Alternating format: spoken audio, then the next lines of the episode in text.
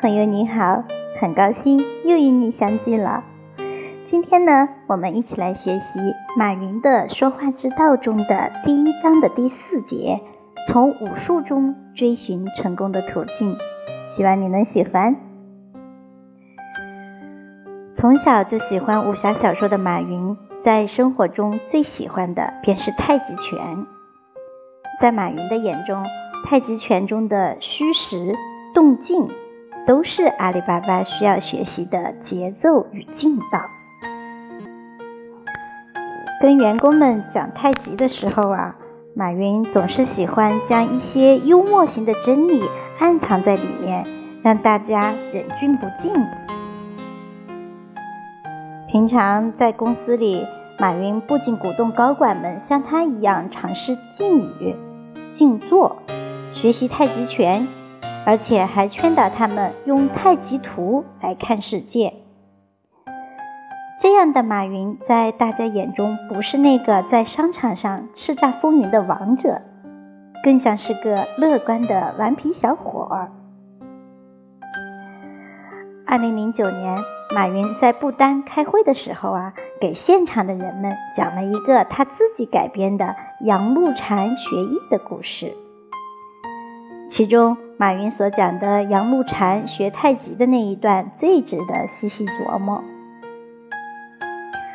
太极宗师陈长兴同意收杨露禅为徒，第一年让杨露禅忘掉之前所学的一切招式，第二年教他体验生活中的一切细节，第三年学习哲学思想，开始懂得太极阴阳之道。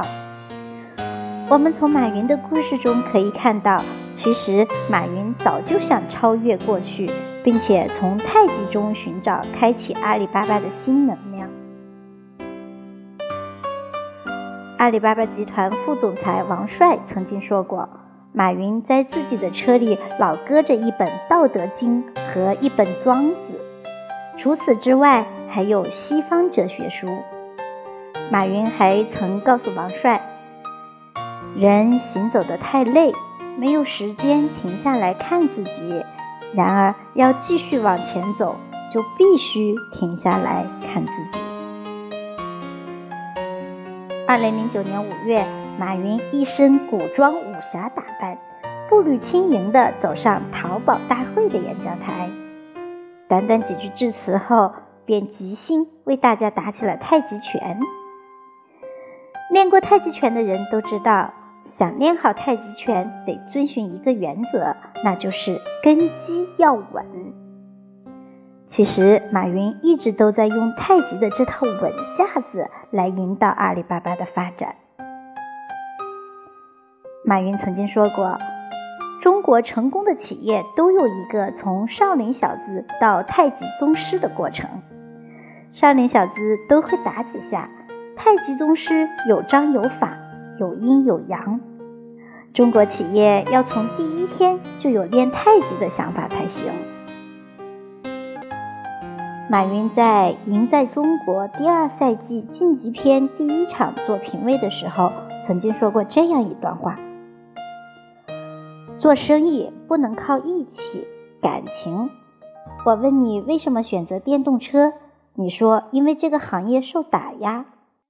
做企业不是做侠客，反正赢在中国是一个游戏，有人玩三次，有人玩五次，玩到最后赢了，赢在中国你未必赢，输了未必输。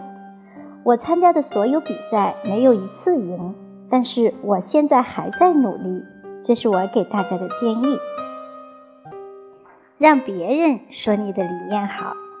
千万别自己说自己的理念多好，那就会没完没了的吵架。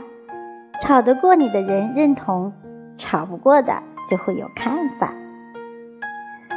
马云不仅给了选手一个良好的建议，鼓励选手们继续努力，并且再一次诠释了侠客精神与企业文化之间的关系，给了选手们一个更好的职业成长方向。马云曾经说过：“阿里巴巴能有今天，就在于我们持之以恒的把梦想做了十年。创业的时候，我们在谈理想；最困难的时候，在谈理想。现在，我们还是在谈理想。赚钱不是我们的目的，只是最后的结果。阿里巴巴会是全世界最赚钱的公司。在众多武侠小说中，马云最喜欢的一个人物就是《笑傲江湖》里的风清扬，就是他传授给令狐冲独孤九剑的。生活中的马云将独孤九剑进化到六脉神剑的精神实质。阿里巴巴现在讲求的已不再是速度和攻守，而是目的和价值。阿里巴巴从探求如何正确的做事，到现在已经明白了自己应该做正确的事，以及为什么要做正确的事。四十岁之前凭借重剑无锋横行天下的马云，在四十岁之后要从一阳指开始修炼。这就是马云玩出来的生活道理，玩出来的管理真谛。也许正是马云本身所隐藏的顽皮因子，才让马云能够突破常规定律，用自己的一套武侠思想。打造出如今的成就。好的，朋友们，今天的分享就到这里，感谢你的聆听，我们下期再会，拜拜。